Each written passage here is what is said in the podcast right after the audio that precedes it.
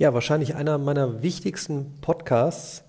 Deshalb fange ich direkt mit meinem, mit meinem Wunsch an, auch wenn wir vielleicht nicht in einem Wunschkonzert leben, aber träumen darf man ja noch, dass dieses Thema künstliche neuronale Netze oder künstliche neuronale Netzwerke und Mathematik in Kombination eigentlich flächendeckend eingeführt wird in Schulen, in Universitäten, in Unternehmen, weil es relevant ist für jeden. Und wenn sich jetzt einer sagt, ja, aber ich äh, studiere zum Beispiel dies und das, das hat mit Mathe gar nichts zu tun und mich, mich interessieren ähm, künstliche neuronale Netze nicht. Es sollte jeden interessieren, damit wir in der Welt, in der wir leben, gewisse Dinge nachvollziehen können und verstehen und dann in der Lage sind, dass wir Technologie nutzen können, um unser Leben und unser Lernen einfacher zu machen und uns nicht von der Technologie bestimmen zu lassen.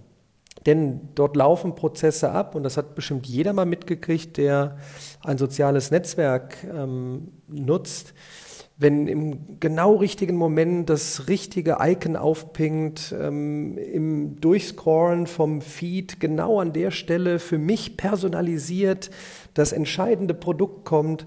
Und ich frage mich immer, ob man, ob da draußen nicht wesentlich mehr auch daran interessiert sind zu verstehen, wie das läuft. Und ähm, ich beschäftige mich jetzt seit, seit einigen Monaten intensiver mit der Geschichte, wie lernt der Mensch eigentlich? Ähm, was ist das mit diesen Neuronen und den Verbindungen? Und wann sind Verbindungen stärker? Und wann nehme ich Eindrücke auf, wann lerne ich etwas, wann bleibt etwas hängen, ähm, damit ich dann in der Lage bin zu verstehen, was jetzt dieses maschinelle Lernen ist, denn wie lernen jetzt diese Computer und warum sind die jetzt auf einmal in der Lage, eigentlich genau wie der Mensch, sich zum Beispiel Bilder anzuschauen und dann entscheiden zu können und sagen zu können, ja, das ist eine Katze und das ist ein Hund. Und ich kann nur noch mal sagen, das ist eigentlich für jeden entscheidend, solche Dinge nachzuvollziehen, denn das werden wir nicht mehr aufhalten. In, in dieser datengetriebenen Zeit, wo die Daten eben, Daten wurden schon immer ähm, aufgenommen und irgendwo gelagert, Ne, man versuche sich zurückzuerinnern, für die Älteren hier unter uns, ne, riesen. Und ähm, das machen wir immer noch, nur in einem so unvorstellbaren äh, Ausmaß. Und ich habe es ja schon mal erwähnt und auch deutlich gemacht, ähm, was kommt jetzt dazu? Jetzt haben wir halt unglaubliche Rechenleistung. Ähm, die, die beiden Sachen helfen aber auch nicht. Also Daten sammeln, Daten sammeln, Daten sammeln. Rechenleistung ohne Ende und dann auch noch günstig für jeden äh, in der nächsten Zeit. Kann eigentlich jeder mit, mit, mit rumspielen, jetzt mit, mit unglaublicher Serverpower. Ähm, jetzt muss aber noch was dazu kommen. A, muss ich die richtigen Daten rausfischen. Ne? Jetzt kommen wir in diese, in diese Richtung äh, äh Data, Data Analysts, Data Scientists, noch eine Stufe oben drüber. Und dann brauchen wir irgendetwas, wo wir dann einen, einen, einen Lerneffekt haben. So, und da spielt jetzt gerade in den letzten Jahren das, die, diese tiefen Lernarchitekturen, das Deep Learning eine, eine große Rolle. Und es ist meines Erachtens so immens spannend, jetzt dann, wenn ich jetzt an die Schule denke, ich gehe mal so, muss jetzt überlegen, ab welchem Alter äh, diskutiere ich mit, mit, mit Kids über, über ein künstlich neuronales Netz. Also mit dem, mit dem Sechsjährigen äh, werde ich weiterhin spielerisch unterwegs sein, Dinge entdecken. Ähm, aber ab einem gewissen Zeitalter kann man doch dann gerade die Biologie und die Mathematik verbinden. Und jetzt, jetzt versuche ich die Brücke mal äh, Biologie, Mathematik. Ich versuche mich wieder äh, äh zu erinnern, damals an den Unterricht. Ähm, ich, ich vermute, äh, befürchte, dass es heute fast also in der großen Masse immer noch gleich ist, dass irgendwann in der Schule gongt es und dann ist der Biologieunterricht vorbei und dann geht man zum Matheunterricht und dann ist zusammenhangslos wieder irgendetwas anderes. Und wenn man jetzt mal überlegt, es könnte doch so spannend sein zu sagen, okay, da ist der Mensch und da ist das Gehirn und das, das lernt doch auf eine gewisse Art und Weise. Wie lernt das? Was, was heißt es, wenn Neuronen feuern? was, was sind Gewichtungen? So, wie kann ich das jetzt abdecken? Ähm, was passiert, wenn ich mir ein Bild angucke? Im, Im, Endeffekt kommen dann Impressionen rein. Und mal so ein ganz einfaches Beispiel, vielleicht können sich auch viele da draußen an Funktionen erinnern. Also, also f von x gleich oder y gleich und dann stand da auf der anderen Seite noch, noch wieder irgendwas mit x und am liebsten nimmt man dann y gleich, ich sage jetzt mal 20 mal x. Ja. So, und das heißt eigentlich nur, ich, ich schmeiße irgendwas an Werten rein für x und dann kommen andere Werte y heraus.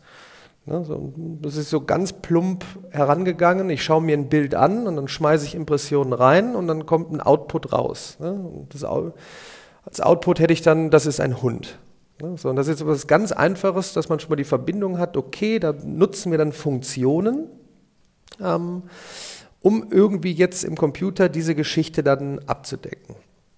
So, und dann kann ich mir so ein, ein, ein künstlich neuronales Netzwerk mal bauen, dann male ich mir ein paar Kreise ganz plump hin. Ähm, das ist jetzt natürlich über einen Podcast schwierig. Ich glaube, ich mache da mal zu ein Video in meinem Channel. Und ähm, dann kann ich diese, diese Kreise wiederum mit Strichen verbinden. Ne? Das wären so die, die, die, die Gewichtungen, wie man so gegenseitig dann feuern kann und so die, die Stärke des Gewichts die kann man dann messen und das, das ist dann hinterher dann wichtig, ähm, nach welcher Art der Gewichtung, wie, wie, wie, wie, wie wird da gefeuert, wie stark ist die Gewichtung und dann kommt man irgendwann hinten beim, beim Output raus und kann dann eben entscheiden, das ist ein ganz plumpes Beispiel mit, ich schaue mir Bilder an und entscheide, ob das Katze oder Hund ist. Ähm, und was kommt noch alles dann daraus äh, aus der Mathematik vor? Wir haben, wir haben Funktionen, wir haben dann, wenn diese Netzwerke riesig, riesig, riesig groß sind und ganz, ganz, ganz viele Zahlen sind, dann hat man in der Schule vielleicht hoffentlich irgendwann mal über, über die Matrix gesprochen, über Matrizen in der Mehrzahl. Das ist dann so eine, sagen mal, eine riesengroße Klammer und dann sind schön geordnet dann die, die Zahlen da drin. Das macht das Rechnen hinterher unglaublich einfach, denn das ist jetzt alles nur ganz, ganz plump mal angedeutet, dass man bei so einem künstlich neuronalen Netzwerk dann eben viele Rechnungen äh, machen muss, ähm, dass man durch die Hilfe von, von der, von der Matrix-Schreibweise und der Matrizenrechnung dann den Computer richtig schön und, und einfach arbeiten lassen kann. Und ähm, wenn man diese Dinge dann einmal verbindet, also diese die Biologie und die, und, und die Mathematik, ähm, um dann zu sagen, okay, und jetzt sind wir bei der Informatik, bei der künstlichen Intelligenz, und das habe ich ja auch in einem, ähm, in einem Talk mit Professor Baukhage in meinem Channel schon drin, dieses einfache Runterbrechen erstmal, was ist die Informatik, runtergebrochen, künstliche Intelligenz, maschinelles Lernen und dann eben dieses Deep Learning, dieser, dieser, diese Fortschritte, die da in den letzten Jahren stattgefunden haben. Künstliche Intelligenz ist ja schon 60 Jahre alt und äh, hat verschiedene, äh, ich sag mal, ähm, äh, Winter hinter sich, also Winter im Sinne von, da ist dann nicht viel passiert, weil man auch oft in, in diesem Ablauf, wenn man jetzt in die Tiefe reingehen würde, wie werden da jetzt zum Beispiel Bilder, Informationen verarbeitet in so einem Netzwerk, ähm, was sind die richtigen, es gibt dann Aktivierungsfunktionen, da ist lange noch geforscht worden, bis man da auf die richtigen gekommen ist, ähm, die, die jetzt da draußen ein bisschen mehr Ahnung haben, äh, kennen dann die Sigmoid-Funktion oder die Relo-Funktion äh, relativ neu und oft genutzt. An welcher Stelle wird sie genutzt? So, und bevor ich jetzt zu tief dort reingehe, ähm, wenn ich mich damit beschäftige, und das kann auch teilweise oberflächlich sein, um einfach mal zu verstehen, was passiert denn da, wenn ich eine Seite von Amazon aufschlage und warum, wenn ich jetzt keine Ahnung, zehn Leute hier an den Tisch sitzen äh, würde, bei jedem sieht die Seite jedes Mal anders aus, nämlich personalisiert. Na, und das muss man den Leuten eben sanft klar machen, dass da hinten jetzt bei den Konzernen also bei den richtig großen Tech-Companies, da keine Leute mehr sitzen, die eine, keine Ahnung, ähm, Excel-Tabelle, auch wenn Excel kein so schlechtes äh, Tool ist, die dann irgendwelche Daten handschriftlich gesammelt haben, dort eintragen und daraus etwas versuchen, sondern dann kommen wir irgendwann zu einer Python-Geschichte, ähm, wo ich unglaubliche, mächtige äh, Tools habe, um dann zu sagen, diese immensen Daten kann ich dann in Architekturen bringen, dann sind wir bei, bei, bei äh, Bibliotheken und dann schicke ich diese Informationen, die ich dann aber auch wohl natürlich dann aussuchen muss, in so ein, in so ein künstlich neuronales Netzwerk und dann lernt dieses Netzwerk auch noch und optimiert alles und personalisiert zum Beispiel die Amazon-Seite für mich. Und ich sag mal, das kann eigentlich nur für jeden interessant sein. Wenn nun mal jetzt die meisten äh, ein Smartphone in der Hand haben, mit einem Computer jeden Tag äh, Zeit verbringen, auf vielen Webseiten unterwegs sind, ähm, alle Daten irgendwo irgendwie gespeichert werden. Und das, das heißt für mich, wenn man jetzt auch über, über äh, neues Lernen nachdenkt, über, über das Bildungssystem, dann geht es für mich auch eben um Inhalte. So, und wer, wer macht jetzt diese Inhalte?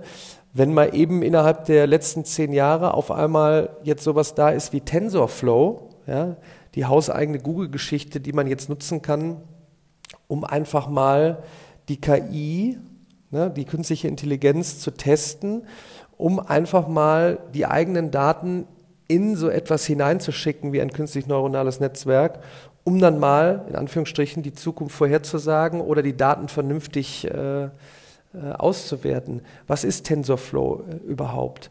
Ähm, was ist Keras? Was gibt es da noch? Ähm, dieser Prozess, der jetzt auch immer, wie, immer schneller geht, der erlaubt es gar nicht mehr zu sagen, okay, wir schauen jetzt mal, dass wir drei Jahre ein Curriculum äh, bauen, sondern es ist ein permanenter Prozess, der es eigentlich erfordert, dass auch Schule und Uni mit der Wirtschaft enger zusammenarbeiten. Und da geht es jetzt nicht darum, dass wir beeinflusst werden, ähm, oder dass die Kids beeinflusst werden, sondern wer soll es sonst machen?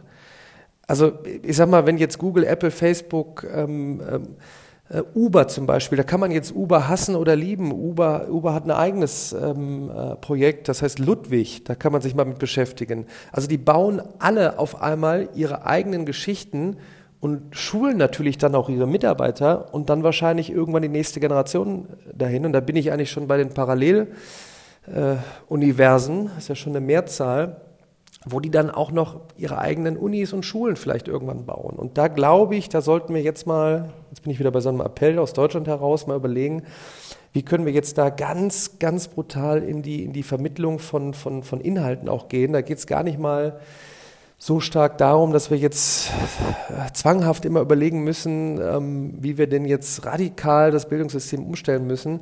Inhalte wären auch schon ganz toll. Da reicht auch manchmal einfach nur eine, eine Tafel. Da muss es jetzt kein elektronisches Whiteboard sein und komplett alles nochmal neu, sondern dass man einfach, keine Ahnung, auch mal Leute dann einlädt, die genau darüber sprechen und die Kids, die Jugendlichen darauf vorbereiten, was dort passiert. Denn, und dann ist man schon wieder beim, beim nächsten Thema lebenslanges Lernen. Es ist eigentlich vorbei, dass man jetzt sagt, alles klar, jetzt machen wir Schule, Uni oder Schule, Ausbildung und dann ist alles vorbei, sondern man geht in einen eben lebenslangen, ja, sich ständig weiterentwickelten Prozess über, was ja als Kind super war, ne, bis zum Alter sechs und sieben, weil da haben wir Dinge entdeckt, waren neugierig, ähm, immer, wieder, immer wieder getestet, durch Fehler besser geworden und dann kam für die meisten so eine Phase, wo alles immer vorgegeben ist und dann rennt man von, von Fach zu Fach. Und das kann so interessant sein. Nochmal, also Biologie, Mathematik verbunden. Ähm, einfach, um auch Dinge, nochmal, ich bleibe dabei, um Dinge zu, zu verstehen. Und dann ist man auch gar nicht so überrascht, wenn man auf einmal wieder auf einer Website scrollt und genau das bekommt, äh, wo man denkt, das kann doch gar nicht wahr sein. Und dann versteht man diese Dinge da hinten und wird wahrscheinlich auch so ein bisschen, bisschen sensibler für diese ganzen Geschichten, kann die Dinge nachvollziehen, man hinterfragt wieder und äh, mit Wissen kann man immer glänzen. Da könnte ich jetzt noch Stunden drüber sprechen. Also, für mich künstlichen, künstliche neuronale Netze, künstliche neuronale Netzwerke gehört für mich ähm, irgendwo ab einem gewissen Alter in der Schule auf jeden Fall äh, zum Programm. Es muss über Inhalte diskutiert werden, wer es macht. Und wenn man Projekt, Projekte, Projektausflüge macht äh, und, und, und Firmen besucht und es sich erklären lässt, ohne bösen Hintergedanken, einfach um die Dinge zu verstehen. Die Mathematik kann da, ist da A, relativ easy ähm, nachzuvollziehen und man musste auch gar nicht zu sehr in die Tiefe gehen. Und jeder kann dann hinterher für sich entscheiden, wo er hingeht. Und ich bin froh über jeden, der, der unter anderem in die, in die Bioinformatik geht. Denn auch, auch da in der Medizin meines Erachtens, wir brauchen da, da Menschen, die die Informationen richtig gut analysieren können. Der Computer wird es verarbeiten, aber wir müssen noch immer schauen, wo geben wir die Richtung vor. Ich sehe Riesenchancen ähm, im Medizinbereich, gerade für, für äh, für den, für den Doktor, jetzt schweife ich ein bisschen ab, aber einfach nur, weil es ein, ein wichtiges Thema ist, dass man nicht mit dem, ähm, keine Ahnung, Telefon am, am, am Ohr 10.000 Akten noch irgendwie auf dem Tisch liegend, äh, administrativen Müll, sondern wirklich mit dem Patienten in Interaktion und ähm, dann hat man so, so, so super Tools, ähm, wie ob das jetzt IBM Watson ist oder was auch immer, die aber Milliarden von Daten äh, in Echtzeit analysieren können und mir zur Hilfe stehen. Und da bin ich eigentlich dann schon wieder bei dem Thema, ähm, ein tolles Buch übrigens, für das letzten Tipp gerade, ähm, Human and Machine Re Reimagining Work in the Age of AI, also Mensch und Maschine in, in, in Interaktion, also gemeinsam und das Beste eben nutzen. Ich kann das Beste nur nutzen, wenn ich wissend bin und da muss mehr passieren, da brauchen wir neue Inhalte und ähm, da würde ich zusehen, dass das wieder irgendwie, dass ich es mit auf den Weg bringen kann. Äh, da bin ich gerade dran, gerade die Mathematik nachvollziehbar zu machen für Informatiker, für angehende Informatiker, Software-Engineer, die in diesen Bereich gehen. Denn da brauchen wir gute Leute, vor allen Dingen aus Deutschland raus. In diesem Sinne, bis zum nächsten Mal.